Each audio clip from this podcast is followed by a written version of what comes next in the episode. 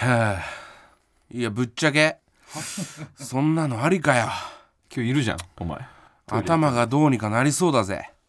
なんだよそれ。なんだよ。なんだよってなんですか。別におめえのこと許したわけじゃねえからな。キムタクってことですよね。だから、はい。改めて説明するとしてください。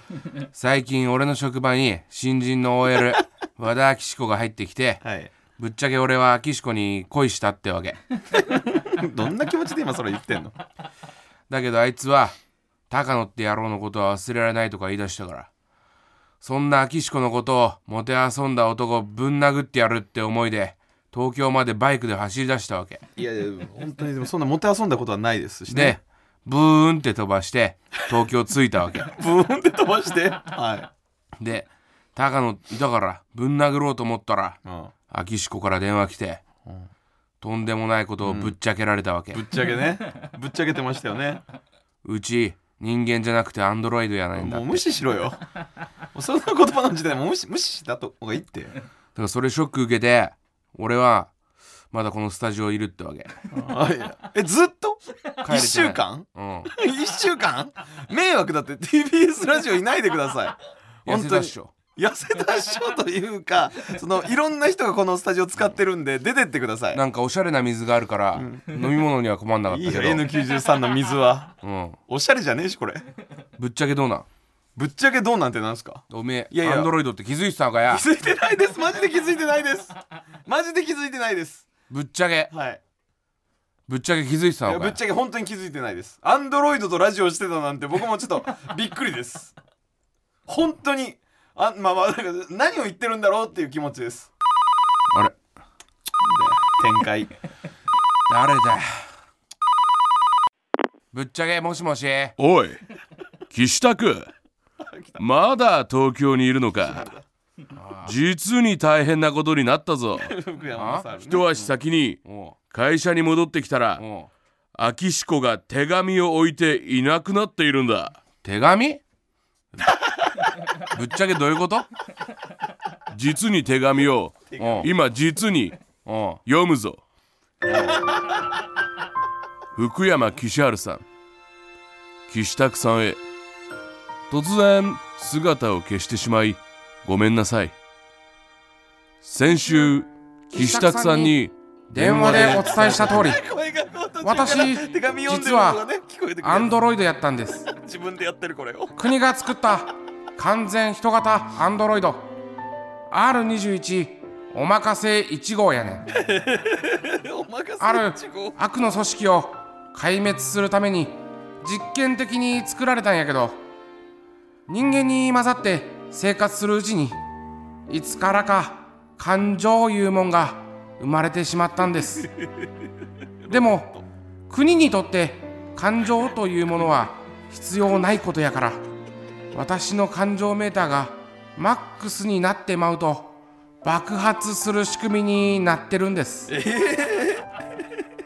だから私には恋愛することが許されてないんです。私がいるとみんなに迷惑がかかるからみんなとお別れしようと思います。え今までありがとうございましたおい。実にどういうことだ？岸田君実にどうする？ちょ待てよ。なんだよこれ。実にどうあする？こんなことあっていいのかよ？ないよ。おい。高野。あはい。今から岸子探し行くぞ。いやちょっともう俺はどっか行くのはもういいじゃん。俺は板付きでいいじゃないですかずーっと。行くぞ。俺の周りでなんか起きてるんじゃないんだ。あ行くってどこに行くんですか？ちょ後ろ乗れや バイク？行くぞ。はいじゃあ行きますか？手離すんじゃねえぞ。アキシコの正体は国が作ったアンドロイドだったんだよね。しかも感情がマックスになると爆発する仕組みになってたんだよね。やばいよねこれ。やばい。国が潰そうとしている悪の組織。もう分かったよね、そう。全てはつながっているからね、はいはいいい加減気づけよ。信じるか信じないかは野次第です。あるけどそういうの。N93TBS 何これ。これどういうこと？最後のああかん。後半からアンドロイドの方の声出てもうた やばいよね。やばいよねじゃねえよ。今日なな何？黒幕の正体もう分かったよね、え？黒幕の正体？そういうことだよね。うん。あもう組織ね。分かってるよね。あはいはいはい分かってます。どうもえ分かってるの？えあの組織ですよね。悪の組織というかね、ズバリ誰だと思う？誰というかフリーメイソンじゃないですか違うよね。違うんです全然分かってないよね。違うんだ。ああなたが出てきたイコールフリーメイソンかなと思っちゃった。いやいい加減気づけよ。それ言ってたけど。泣くやつなんで気づかねえんだよ。マジで気づけよ。こんだけ言ってんだからねどうもミスター騎士伝説。関昭潮です。関秋塩さあというわけで今週から始まったんだよね。ミスター騎士伝説って。何始まったの？関昭潮のやりすぎ騎士伝説。今週の騎士伝説テラーは岸高野の高野正あ成僕ですか。なんだよね。ああのそうなんですね。あのストーリーテラーみたいなことになってるんですね。まずは今週のパンドラの箱。開けちゃおうか。えパンドラの箱えー、なんですか？気づけよ。ここじゃない。なんで気づかねえんだよ。いいよそれも。う俺がパンドラの箱って言うってことは、はい。スコアのことだよね。パンドラの箱なんだ。なんでみんな知りたいんだよ。スコアって言ったりパンドラの箱とかインゴみたいの使ったけどなんでみんな同じこと聞きたいんだよ。1です。1っていうことはは1回ってことだよあ、ね。そうです。つまり7日の中で1日だけやった。やらない日が6日あったってことなんだよね。6で6が出ました。はい。で高野くんは3週続けて1が続いてる。つまり続いてなんだ。666高野くんはもう全て分かってるんだよね。分かってるんだね。俺はね悪魔の数字だね悪魔の数字やっちゃってんだ。って666で。いうと高野くんはシコリー・メイソンはいつの？しこりメイソンジツニーのことだよね。実に週に何回しこったか。通称実に改めてしこりメイソンいやいやしこりメイソンも2ぐらいです。2ってことははい。ずっと2が続いてるんだよこれね2続いてます。2は関係ないですね。はい。でも週に2が4回続くってことだよね。2が4回続いた。はい好きで言うと、はい。っていうことは8になるよね。8になります。8関係ない。それに週に1回のスコアがあるよね。あそっちの方足すの関係ないような気がするけど。つまり1と818だよねこれをあ18ですんだ3で割ると。なんで3で割るの？なんで3で割るの？666そういうことだよね。なんで3で割ったんですか今？いい加減気づけよ。気づけよじゃねえよ。そこんだけ言ってんだからさ 俺が。なんで気づかねえんだよ。ずるいよその力技でいくの。ふざけやがって それあれだろ。お前あの手にチップチップ入ってるって言われた時だろそれ。ちょちょお前それ。お前それ。ふざけや。いいよ。マイクロチップ入ってますもんねって振られた時のき関さんはいいんだよ。だから急に言うと世間の人がびっくりしちゃうからやっぱ言っていいことといけないことっていうのがあるわけ。そりゃありますね、すいません本当に。俺は何も気づけよ。わかりました。もう早くニュース紹介しろよ。でこの人はニュースを求めるんだろう。この人に関しては。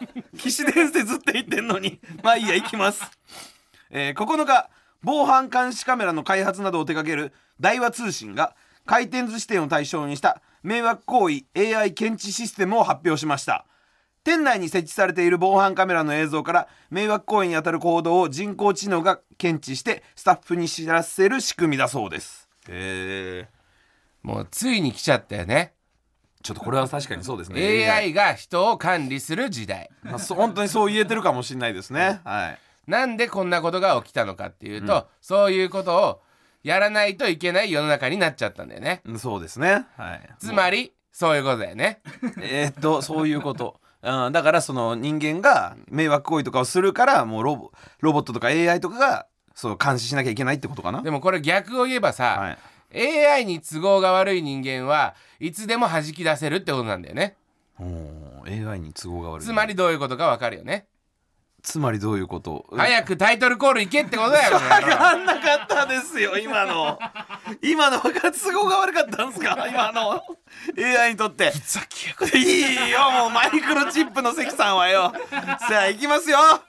ブレインスリーププレゼンツ岸高野のブタピエロ誘拐！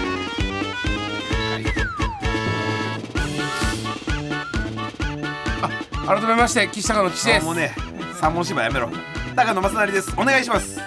さあというわけで、えー N93 ブレインスリーププレゼンツ岸高野の豚ピエロ第46回目ということでございます、よろしくお願いします。この N93 は若手芸人がしのぎを削り TBS ラジオの地上把握を目指す新しい形のポッドキャスト番組です。ポッドキャストの再生数 YouTube の再生数 SNS のフォロワー数スポンサーの獲得がポイントとなりますのでぜひ番組アカウントをフォローの上豚ピエロをたくさん聞いてください。はいお願いします。お願いします。さあというわけで、えー、なんでいい声なんだよ。もう自分で喋れよここだけは。R1 グランプリ2024高野ピエロ準々決勝敗退。勝った時の声だよそれ。それ勝った時の声なの。俺の魂の叫びを聞け。エントリーナンバーうん番高野ピエロ高野ピエロ敗退。敗退なら言うな。決勝進出した時のテンションなんだよそれよ普通に敗退したじゃねえか今回よあのーいろんな敗退の仕方があるだろ、受けて敗退するパターンもあるし、逆にあんま良くなかったけど受かったパターンもあるけどあんま良くなくて落ちたパターンだよ今回は。まあまあまあ潔いっすよね。おまあまあで落ちると思って落ちました、はい。しょうがないですね。あんま受けねえし ふざけやがって。なんであんな笑わねえんだよあいつら。意外にしろよ本当に。なんで？え？な何があったの？いやいや違う笑いがなすぎんだよでもっとそれわ笑えなすぎたんじゃん笑えなすぎたのかな、いや面白いことやってたつもりだったんですけどね。もう終わりですよ本当に。面白いことやってるつもりで全然受けてないんだから。もう、まあ、また来年頑張りまあまだねこの後準決勝あって決勝もあるから誰が行くかもわからないですしね、マセキからも何組か残ってますからちょっと期待しちゃいますよね、そういう人たち。徳原旅行に頑張ってほしいですね。徳原旅行にそろそろね、行ってほしいですよまあ R1 グランプリはだからもう次の放送とかにはもう準決終わってるぐらいの時間なんじゃない？うんかもしれない、うん。結構ね準々から準決の間がね短いんだよね短いよね。そうみんな準備できてないぐらいのあれだけども。そうですよ。あのこの間雪降ったじゃない？雪降った。うん。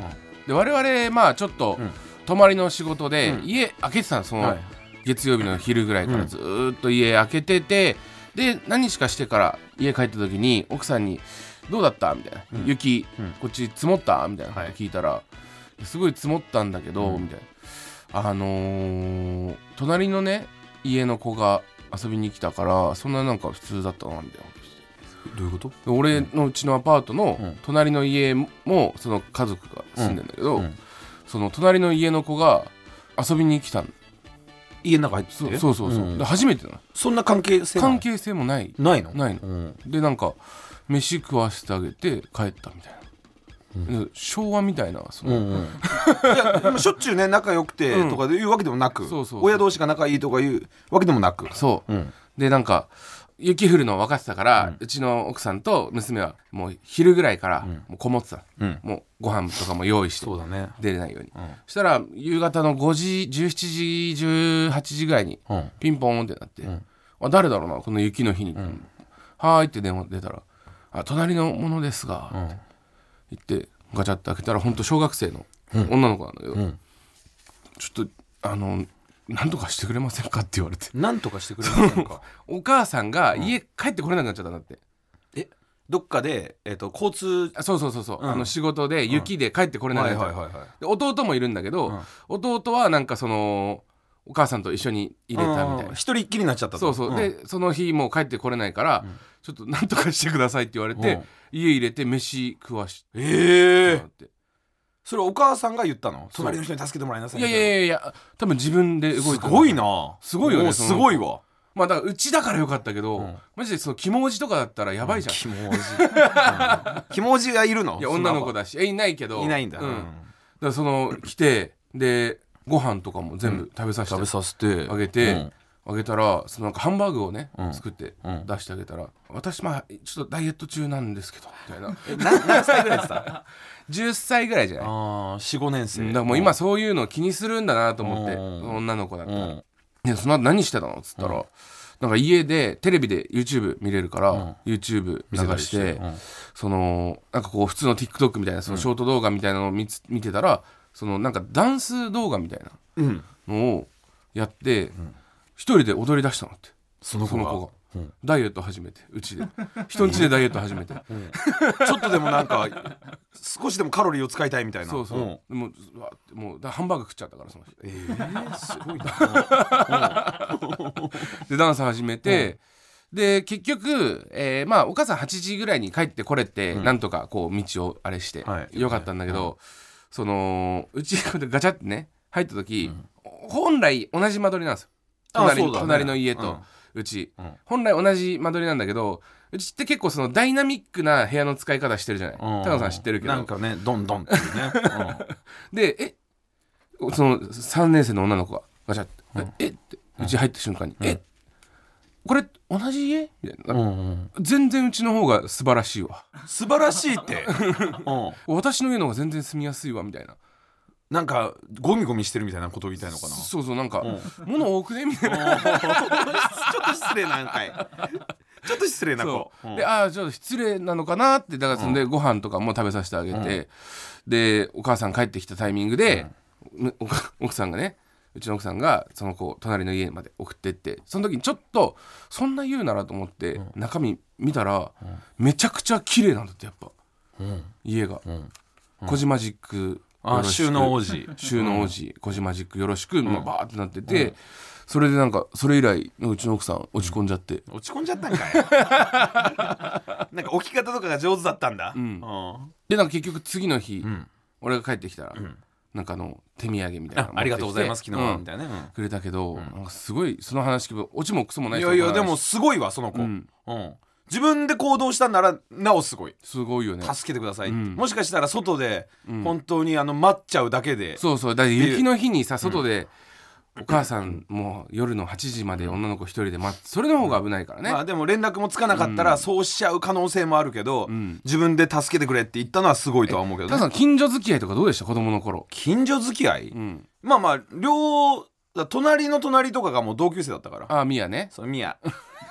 もう仲いい小学校の頃からもう仲いいミヤがずっと隣の隣だからそれ行き来したりとか、うん。でまあああそっか。だからそのタカさんのところは団地団地。だから、同じ施設内に知り合いがいっぱいいるんだ、めっちゃいるよ、ううん。んだから今日はあいつんち遊び行く。っうん。ていうのも全部エレベーターで上がる下がるでもあーう全部完そうだよね結するから、だからもし家帰ってお母さん、お父さんいないってなったら、ミヤんちちょっと、行くとかね。行ったりとか助けてくれる。できるんだ。できる。ああそういうのがあったんだ。そう。だから俺ほんと団地の子は憧れだったんだよね。団地はそのね、つながりがね大人になると死ぬほどいじられるけど、そうそうそうそう。そうそうそう小学生の時は憧れの的だそもねうんだよ。団地最高なんだから。団地最高だよなそうだよ。マジで。でなんか知らねえけそのど社会出たらなんか ボロクソ言われてあんなに楽しかったのに。団地って大体目の前に公園あるじゃないですか、ん。なんかそこの公園だとみんななんかその他の子は5時とかに帰んなきゃいけないみたいなルールがあるんですけど、そうそう団地の子はそこまで 6, 6時ぐらいまで OK だったりするんだよね。OK でだってもう見えるんだもん、家出たらあー遊んでるなってのが分かるからねそう。それだけでも俺羨ましかったもん。めっちゃいいしそこでだって盆踊りとかもその家の前の公園でやったりとあーやっかしててるしね。団地の子がめちゃくちゃ集まるからもう とんでもない規模になっちゃったりとかもしてたからね、あの頃はすごいあの団地も子供多かったもんね、多かったよ、うん。登校班とかあった？俺はなかった。うちは小学うちの小学校はなかったです。あーこれな東京だけの話なのかいやあるんじゃない？なあんのかな、うん。あ知らないですか？登校班って。言って。集団登校。そう。あ一応班はあったけど、集団登校はなかったうちはだ登校班って言って言ったら、朝、えー8時20分とかに登校みたいな感じなんでね、ん。したら家の前で7時50分とかに集合するの。うん。したら、えー、と7人組みたいになって、ん。その7人組で、えー6年生がリーダーで、ん。1年生の子を連れて行ってあげそうそうそう。て一緒に学校行くみでたいな。5年生が一番後ろになんでね大体。そうそうそう。6年生が先頭。そうそうで5年生が一番後副ろから班長なんだよ5副年生が。班長をみんな後ろから監視するみたいなね。でうちの団地はもうその時子供がもうマックスでいたから、マックスっていうのは何何？人いや全部屋に子供がいる家庭みたいな感じだったから。そうだよねあの時代。だから登校班っつったら3階の登校班4階の登校班5階の登校班って言ってすごいね。そうめっちゃいるのよ、うん。で、えーっとまあ、みんな7時50分に下に集まるのよ、うん。でそしたら、しえー集まったら行きましょうってなるんだけど大体競争なんだよね。4階には負けねえとか。6階には負けねえみたいな感じで。でみんなダッシュで1年生置いてブワーって行っちゃって。であのうちの近くの橋がもうあのハゼ釣りのもう聖地みたいになってたのよ。当時ね。当時。すごかったよな ハゼがめちゃくちゃ釣れてやばいみたいので朝あの橋の上からおじいさんたちがみんな60人ぐらい釣り取って糸垂らしてんだよな。そうそうそう。でその横をブワーって走って行くみたいなね、もう異常な光景だったけど。横が砂糖工場だったからねあの糖工場で。あそこは。なんで砂糖工場が家の近くにあるって。甘みが甘みが流れあちょっと甘い匂いするんだよそうそうそう。それでハゼが寄ってきたそれでハゼが寄ってきてたハゼが寄ってくるって。そんな感じでしたよねだから、ね、いやそうだから近所付き合いって俺あんまなくて、今とかはもう全くないけどね確かにね。あ本当に、うん。今の家の隣の人とかも別にだってないもんね。ああだから引っ越した挨拶とかは。してない。してないんだ。してない。まあまあたに会うぐらいだね。東京ですもんね。東京ですから冷たい街でございます。東京。まあでもそれ以外のトピックで言うと、やっぱりテント用閉店。テント閉店したじゃねえかよ。僕の実家の居酒屋。はい高野の実家の居酒屋。はい、あの父親がね、うん。えー去年の末、うん。亡くなりまして、うん。でそれで、えーっとお店も辞めていく、うん。辞めるっていうことになったんですよ。なるほどなるほど。そうそうそう。えだからあそういうことなんだ。そうですよ。お前知ってんだろうがよ、ちゃんとお前葬儀も来たじゃねえかよ。いやいやいやいや。ちゃんとってなんだよ。いやその亡くなったから閉店っていうことなんだ、うんそうだね。あーそういうことなんだ。んまあまあ親父がやってたからね、あのー、まあさらっとあなたは言いましたけど、うん。高野正樹さんってことですね。そうそうそう。散々あのもうね正樹さんには、うんしゃぶり尽くしたろ。まさきさんこんな人随まで。だってこれのね前のね、ん。えーバナテンっていう豚ピエロの前身みたいな感じでやらせてもらってた。前身でこのね、あの永原さんと3人でやらせてもらったやまだデータあつるんでね聞いてもらえば、うん。とかではもう高野正樹さんのコーナーみたいなのやってたからね。たやってた。2, 2年ぐらいの放送の1年半ぐらいやりましたよね高野正樹さん。はうちの父親を見たっていう 嘘の目撃情報をやるあのね、とやるみたいなやつとかもやってたとやるし、やる。いいんだよ とやるわ。そうそう。ほんでまあねえっ、と12月まあ年末に亡くなったんですけど、うん。そもう M1 のの1週間前ぐらいで、ね、そうですね、うん。でそのちょっと前に、うん。まあずっと入院してたんだけど、えー家で最後は死にたいみたいなうん。感じになって家に来て、うん。で、えっとそういう介護用ベッドみたいなのうん。もガンって家に置いて。あそうなんだ。そうほんでそっからこうなんですか痛み止めとかもうん。ボタン一つで出てくるみたいな、えー、あそれもうさその医者の人とかもういない状況ってこと、そうあのいない状況。うん。もううちの家族で家族でもボタンを押せばうん痛み止めが出るっていううん。感じの状況で家で死にたいっていう風になって死にたい？ってまあまあ言ったんだけどねそうね。親父がね。そうそうそう。で、えーその時はもう医者の人とあとまあ保険の人とか、うん。そういう人がまあいろいろと説明してる介護の人とかもいて、うん。全部で7人ぐらいが俺があの親父のことを見に行こうかなと思って実家行ったら7人ぐらいがもう集まっててなんかそういうのの説明をうちの親にしてたの。うん。であこうこうなってこうなったらこのボタンを押してくださいとか、うん。あとは、えー電話番号はこちらです。なんか緊急の時はこちらに電話してくださいみたいな説明をずっと受けててでお医者さんがまず説明して、はでじゃあということでじゃあお先に失礼いたしますって言って、うん。お医者さんがね、えっと、20代の若い人の男性と、助手のなんか女性若い人、2人で来てて「じゃあお疲れ様でした」みたいな感じで先帰ったの。で次はじゃあなんかあの保険の人とお話しするみたいな感じで喋ってたらそのお医者さんの若い2人、うん。うん男性と女性の人が一回家出たのにもう一回ガチャって入ってきたの。いうん。で「あなんか忘れ物かなと思って「あ、どうしました?」っつったら「岸高野」って言われて「あ岸高野」って「ほら行った。やっぱりやっぱりほら行った」とか言って。女の子の方もなんか「ほら行った」とか言って「親父死にそうなんだよ」と思ってさ。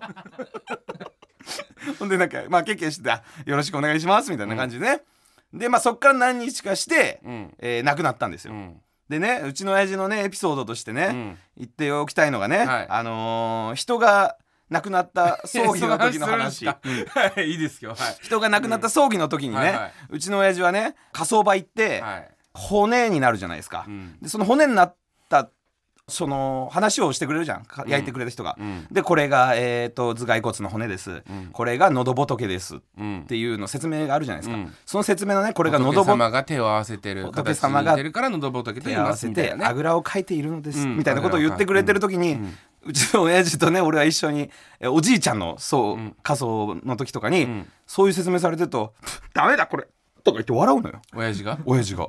不謹慎だね。不謹慎。不謹慎。マジで不謹慎だ。であの俺は3回ぐらいそういう、ん。まああのおばちゃんが亡くなった時とかうん。にも、親族がね。そうめっちゃ悲しいんだよ、でもあの喉仏の話をされると、笑っちゃう親父だったのよ。それはなんかずっと言ってたね。言ってた。うん。なんかねそのねあのそうなんですよ。本当にあのみたいなあのこらえらんねえみたいな笑い方なの。その本当何秒前か前まで泣いてた泣いてたりとかしても。喉仏の話始まると笑っちゃうんだよね。笑っちゃうの。ほんであのなんかなんだろうそのプーみたいな口隠して、笑っちゃいけないのにみたいな感じの笑い方をして、何を考えてんだろうって俺は思ってたの親父に対して、なんでそんな 喉仏が面白いのと思って。でまあなんか聞いてたからなんか喉仏の説明を毎回同じみたいにしててそう悲しそうなテンションで毎回やってんのがなんか壺に入っちゃうんだって。で喉仏が壺のトリガーになってて、うん。言われると笑っちゃうみたいな。まあまあ骨壺と壺でねかぶかぶかぶってあそうですね、はい、でそんな親父が亡くなりまして、ん。で岸がねあのそのお通夜の時も来てお通夜じゃなくて、あの告告別式の時来てくれて、でありがとうっつって。でじゃあ俺らはあ 俺らは火葬場行くからっつって岸と別れる時に、岸が俺に目くばせで 喉ちょんちょんって。不 謹慎ですね。そうそうそう。俺はもうバス乗ってんのよ。あの、火葬場に連れてかれるバスあるじゃん。だから長男だからそれこそ家家持ってね。家持ってね。ううん。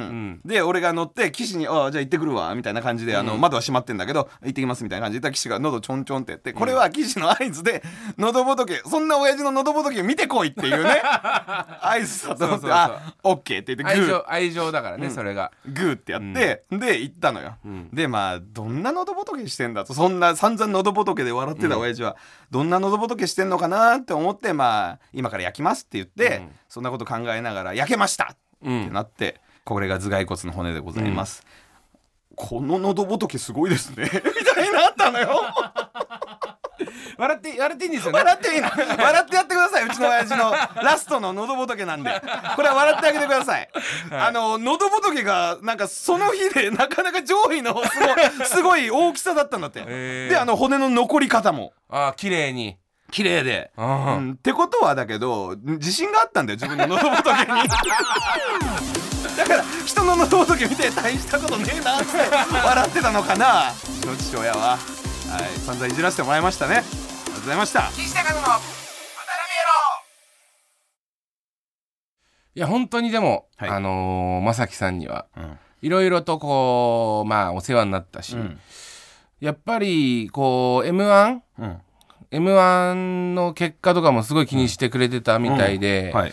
3回戦行ったよ、うん。準々行ったよ準決勝行ったよっていうためにやっぱ喜んでくれてた、でなんかそういうので言うとねまあ申し訳ないなっていう思いもありますけど、決勝の舞台でできなくて、うん。でまあ結局その敗者復活には俺ら出たじゃない、うん。でその時にまあこのラジオでちょっと話したけど、そのまあ俺の裏テーマがある中で高野さんがその家族愛のネタを家族愛で作ったネタを決勝に持ってきたなっていうのであ なんかこれ運命というかあ高野がここでこのお父さんがちょっとねお亡くなりになって1週間後ぐらいのタイミングで家族愛のネタを俺高野に家族愛のネタってこのネタ言ってないのにこれ絶対行くやつじゃん。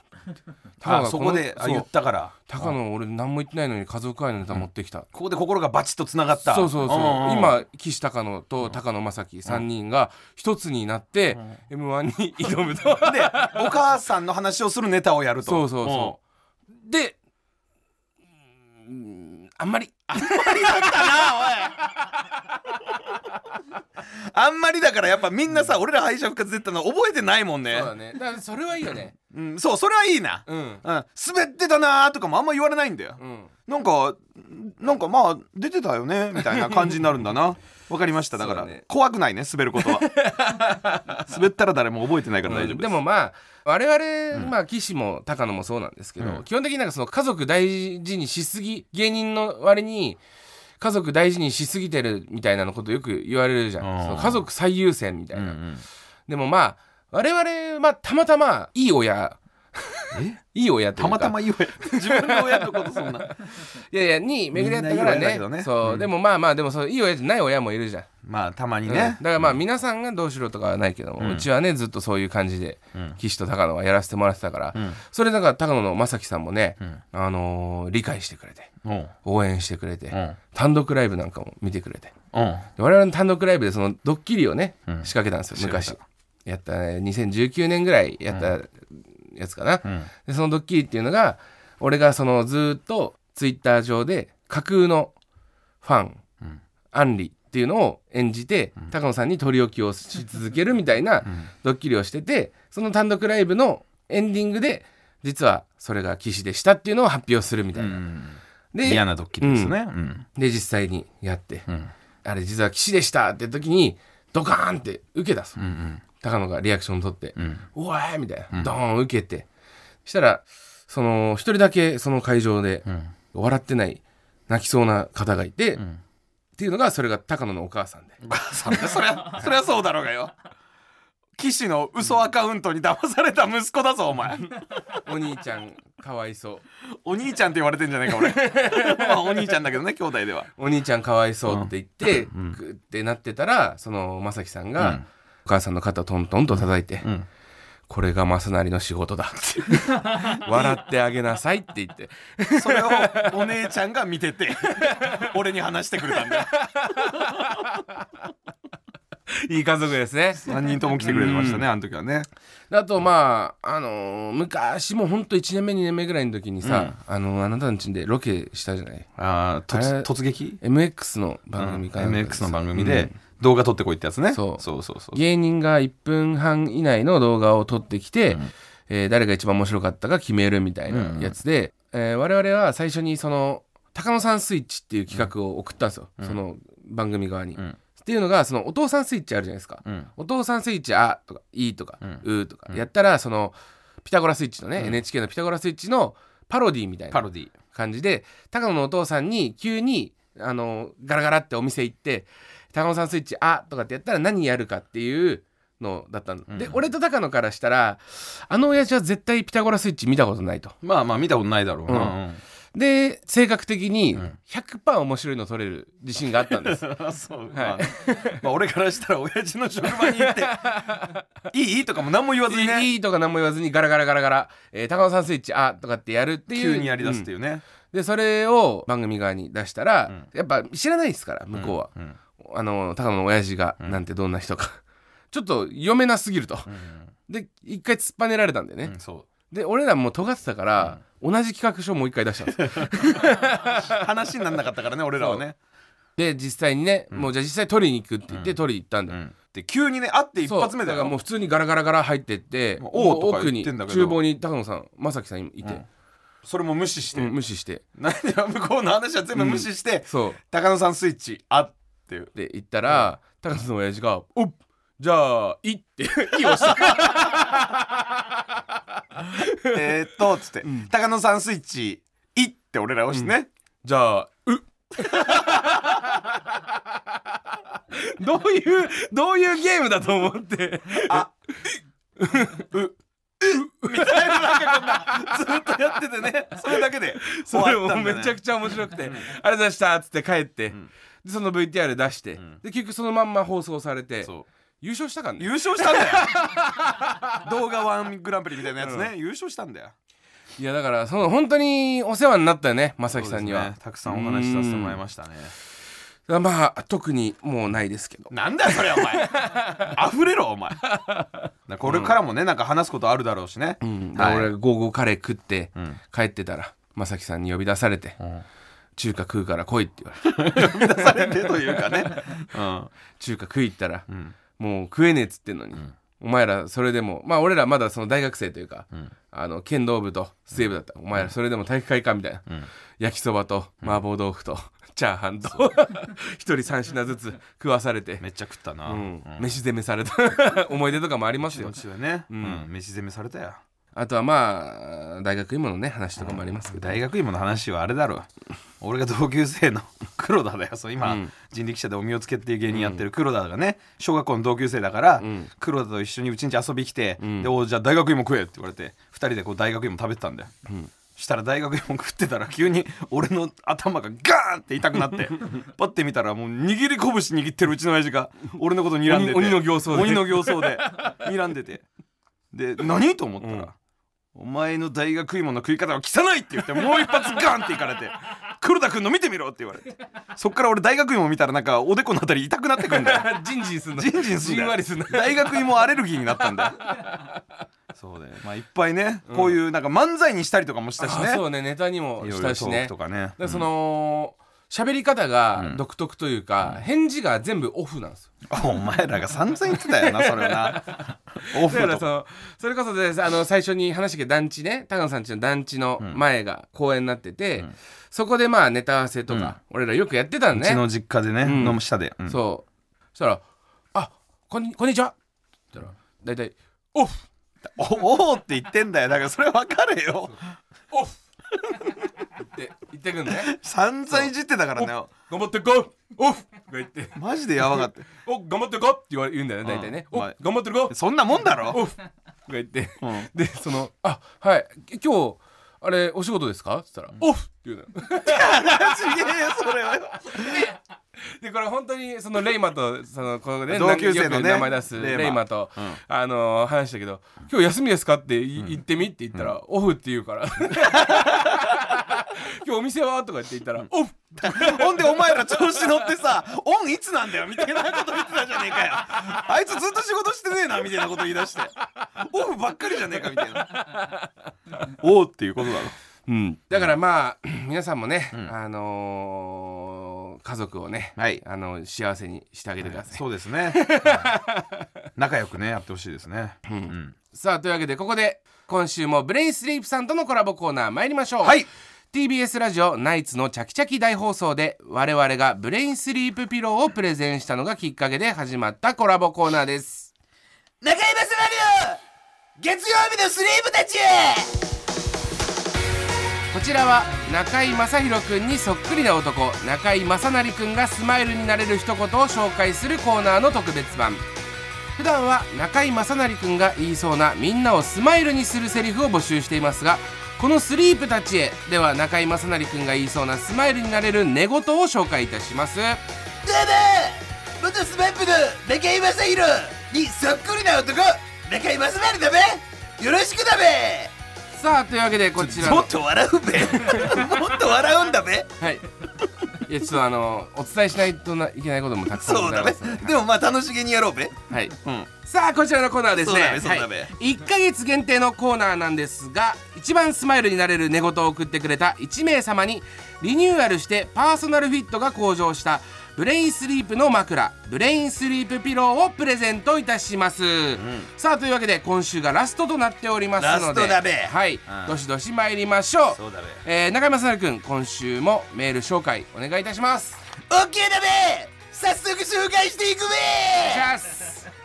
ラジオネームレディオッツさん。はい。むにゃむにゃ。アリスすず。すずすずアリスアリスすず広瀬川柳だべ 中井さん。あねずだべ中井さん。すずアリスでもいいべ？中井さん。あそうだべ夢です夢です。夢なんだべ、はい。なんすかそのえなんか選ばれたんじゃないんだべ？佳作とかで選ばれたのかと思ったんだべ。広川柳。綺麗綺麗なもので。その顔がパンパンパンって並んでる写真そうだね。ねはい。綺麗なものので一句みたいなやつやったんだべどこに送ったんですか？えそれはあのえ格付けだべ格付け？格付け格付けじゃないべ。プレバトです。プレバトだべこれが分かんないんだべ俺。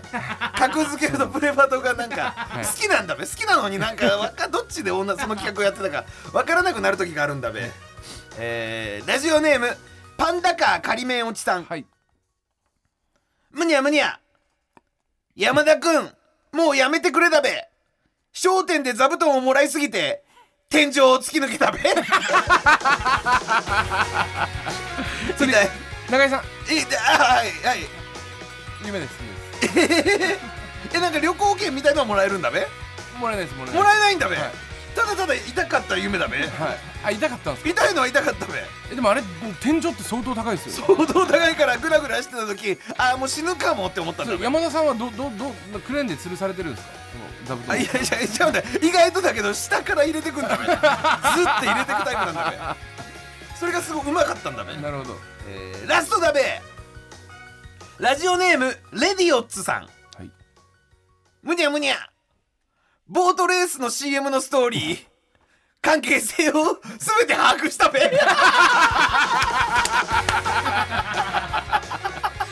確かにあれ難しいですもんね。あれあれマジで分かんないんだべ。はい。めぐみのえー、娘娘がが多分あの主人公の子でみたいな。でほんで長谷川京子が長谷川京子が誰なのかなみたいな。先輩で中村で江口のり子が 江口のり子は何なの？みたいんだね。急に出てきた江口のり子何なの？みたいな。中村獅童もなんか、ずっと前からいた人みたいなね。若手には負けねえみたいなことを言ってるんだね。でなんかあれ？最近出てないけど飯尾さんいた時なかったみたいな。飯尾さんいたべ。飯尾さん。いたべ飯尾さんの一言で CM が終わるんだべ大体。ちょっとしたいやーあれ本当に分かんないけど全て把握したんだべ。さあというわけで、えー以上でございますね、というわけでですねブレインスリープピローのプレゼントは、えー今日までに読まれた人が対象となっておりますので、えーたくさんのメールありがとうございました、はい。それではですねブレインスリープピローのプレゼントをはい。発表しましょうか、あ。じゃあ中居さんがもう選んでください、決まりました？か決まりました。はい。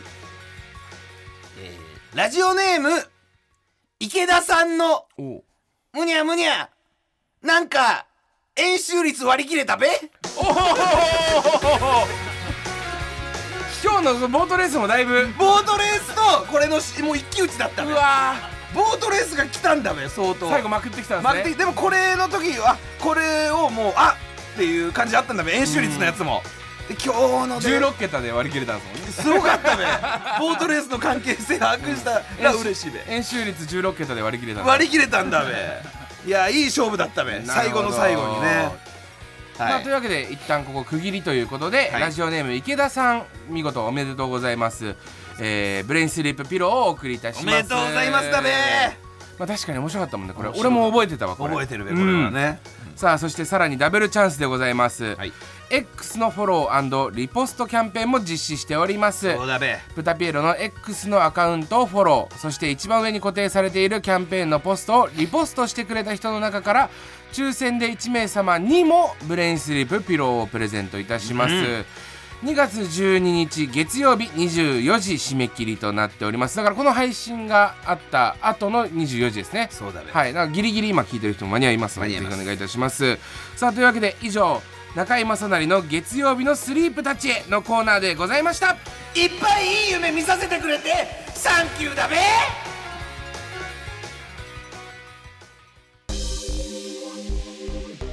さあということで今回でブレインスリープさんとのコラボも最終回となりました。はい。というわけで最終回の今日はですねフリートークでいろんな思い出を振り返ってみたいと思います。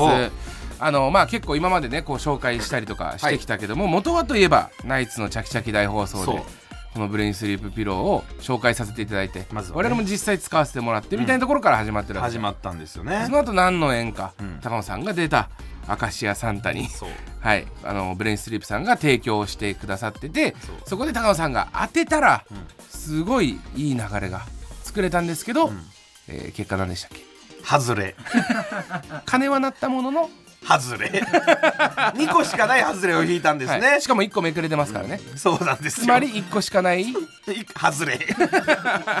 あの時はでもまあ盛り上がったよね。この一緒のねみんなで一緒、えーここにいるメンバーでう。ん。電話してたんですけどね、その時は「ブレインスリープあると高野!」みたいなね、絶対取れよ!」みたいなのありましたけど外れを引いて「何やってんだよ!」みたいなことになりましたけど、うんでもそれがあったのにもかかわらず、こうねついていただいて本当にありがたいですよね。だからもう、えー最初に紹介させていただいて多分もう2ヶ月以上経ってるんですけど、はい。そのブレインスリープピローってやっぱあの使っていけば使っていくほど、自分の頭の形に合わさるみたいなのがあるじゃん、んどう実際今使っていて？いやなんかねだからそのちょっと軽く最初の段階よりもへこんでるのよ、真ん中真ん中の方がね、うん。でそれが自分の中で気持ちいい感じになってるね、うんうん。そうだから3層9グラデーション構造っていうね、うん。俺が何回もここで言わせてもらってますけど、うん。これはブレインスリープの特許技術でございますので、うん。あの寝返りが打ちやすくなって、その真ん中のところしっかり横のところがもう自分の頭に合わせてね、高さも変わっていくっていうので、でやっぱ俺頭でかいのかな。やっぱ結構か高さ変わってるわ俺は。あ結構へこんでる感じ？へこんでる感じがある。へこんでるっていうより頭をこう乗っけた時にグッて沈み込む感じが強くなってる。あー。でその横のところでこう寝返りも打ちやすいような雰囲気にしてくれてるんだねどんどんね。そうそうそう。あのー水洗いもできますし、だからあのダニとかねカビとかの心配もなくでも本当にめちゃくちゃ綺麗なまんまできるんだってよ。そうだよ、うん、いやだから本当に母の日とか父の日とかにあげたらめっちゃ喜ばれると思う、それはいいね。プレゼントでいいね結構ね、うん。枕ね。ぜひね皆さんあのちょっとプレゼントだけじゃなくてね、うん。もう新生活も始まるんで、うん。使ってみてください、はい。後悔させませんので。後悔させません、はい。というわけで以上ブレインスリープピローの紹介でした。ありがとうございました。続いてはこちらのコーナー。プレイバック豚ピエロ音痴なのかな？このコーナーでは前回の豚ピエロでリスナーが一番気に入った岸高野のトークをご紹介いたします。みんなで一緒に先週のハイライトを聞いて楽しんじゃおうというコーナーです。違うそんなのは間違ってる！このコーナーは先週の俺の発言に別撮りした騎士の発言を編集でつなげてありもしない会話をでっち上げて笑うっていうキンキンに冷えてやがる悪魔的コーナーだろどうしてだよ。そんなことないですよ。冷たすぎるって。先週のハイライトです。もうちょい乗っかなんかねまあ無理かようなね似てないからね。しかもさ悪魔的とかキンキンに冷えてやがるって言わないと誰かわかんないと思ったからね。すいませんな何でしたか？はい？な何そ藤原竜也風ですよ、はい。もうこれ開示ですよね。れ言っていただかないとえ伝わかんないかな、はい。悪魔的とか言ってもわかんないか。今週もたくさん届いてるみたいので早速参りましょう。はい。はい。ラジオネーム藤原元スマブラ参戦さんのお気に入り部分です。どうぞ。高野さん。いつものオナニーに飽きたからって小日向文世さんのアイコラ写真でしこるっていうのはさすがにどうかと思うよでもなんかいけたのよ。意に反してね。結局。試してみたんだね。なんだかんだあっていけたのよじゃねえチャんだよ。レンジ精神。違う違うこれはオランダだよ。オランダに行けたってことを言ってんだよ。フランスからねあの乗り換えとかもじ順調にできたっていうことを言ってんの小日チャレンジ向精神ね。小日向文雄でやんねえよ。相当なチャレンジだぞ。ぶらり途中下車の旅ね。やんないよ。さあというわけで続きましてラジオネームビビン番長さんのお気に入り部分です。どうぞ高野さん丸床の実家へ結婚の挨拶行った時お父さんに最初なんて挨拶したんだっけ？どうもスケベ人間です。言わねえよ。なんだよ。どうもスケベ人間です。よろしくお願いします。受けた。じゃねえよ。意外と受けなそうだな。じゃあスケベ人間行ったのスケベ人間って言ったんでしょ？スケベ人間っていう都市に行ったの？オランダの。スケベ人間って言ったんでしょ？スケベ人間って言ったの？あ都市って呼んでんの？じゃあスケベ人間お父さんのこと都市って呼んでんの？スケベ人間って都市に行ったって スケベ人間のねあのね。違う寒中水泳のフェスの話だよこれは。さあというわけで最後、はい。ラジオネームポンポンペインさんのお気に入り部分です。どうぞ。朝ドラの「あまちゃん」がきっかけでとっても流行した言葉って何でしたっけ？じゃじゃじゃじゃじゃじゃじゃじゃジェジェジェね。ちゃちゃちゃちゃちゃちゃちゃちゃそれは否定だよ。ただの否定だよ。ちゃちゃちゃちゃちゃちゃちゃちゃこれあ何？ちゃちゃちゃってどういう意味？わかんねえこれどん時だろう。じゃじゃじゃじゃじゃじゃじゃじゃじゃじゃ加藤？ちげえよ。なんで何回も言うんだよ。加藤じゃじゃじゃじゃじゃじゃじゃじゃじゃじゃじゃ言わねえよ。で俺がなんかそういうのが言ったのかな。加藤加藤加藤加藤加藤加藤加藤加藤じゃじゃじゃじゃじゃじゃじゃ言わねえよ同じ回数だけ言わなきゃいけないみたいなしょうもなすぎますよさあというわけで引き続き一つ前の配信会で皆さんが一番気に入ったトーク内容をセリフに起こして送ってください発言内容と何分何秒頃の発言かも書いてくださいプレイバックブタピエロのコーナーでした小日向文雄でいけるわけねえだろ。下げやがってよ。一番いけねえわあの人。人類の中で。俺はもう人類の中で一番いけない人。リチャードリチャード。リチャード。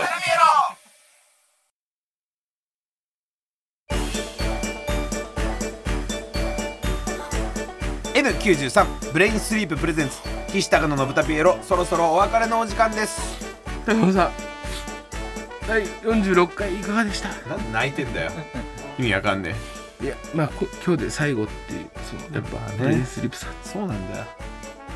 なんなんだよ。マジで。今日で最後だよ。やだよ俺。ブレインスリープさんやだよ。今日で最後なんで嫌だ。来月もお願いします。すぐ助けてください僕らをえー番組では皆さんから切り替え早一応ね伝えておかなきゃいけないからね。嫌だよっていうことは、番組では皆さんからのメールをお待ちしています。宛先はすべて小文字で豚アットマーク TBS.CO.JP 豚アットマーク TBS.CO.JP です SNS での感想は「ハッシュタグ豚ピエロ」をつけてつぶやいてください。番組の公式 X アカウントのフォローもお願いします。さあというわけで、えーまたね次週お聞きください、はい。第47回目ということでございますね。ここまでのお相手は岸高の岸と高野正成でした。さようなら。オフ。オフじゃねえよ。オフじゃねえんだろどうせ。住んでるわけじゃねえしよ。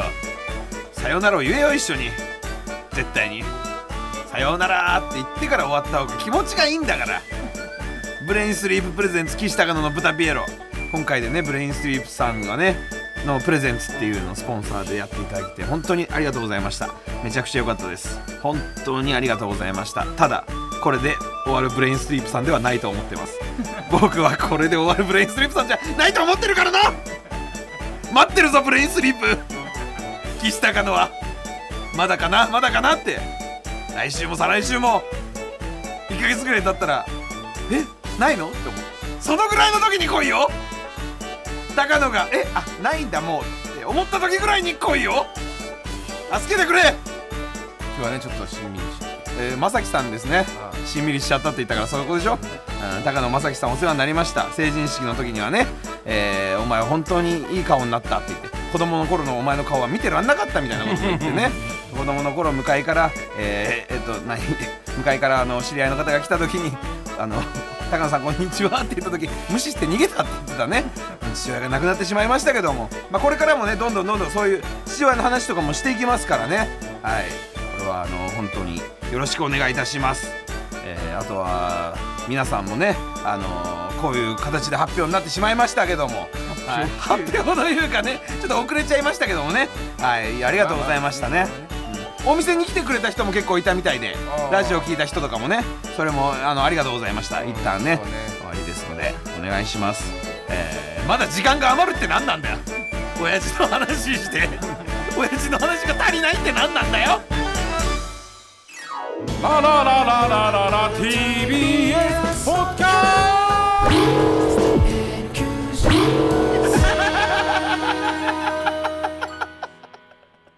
あかんバッテリー上がってもうた。そんな音するんかいバッテリー上がったら。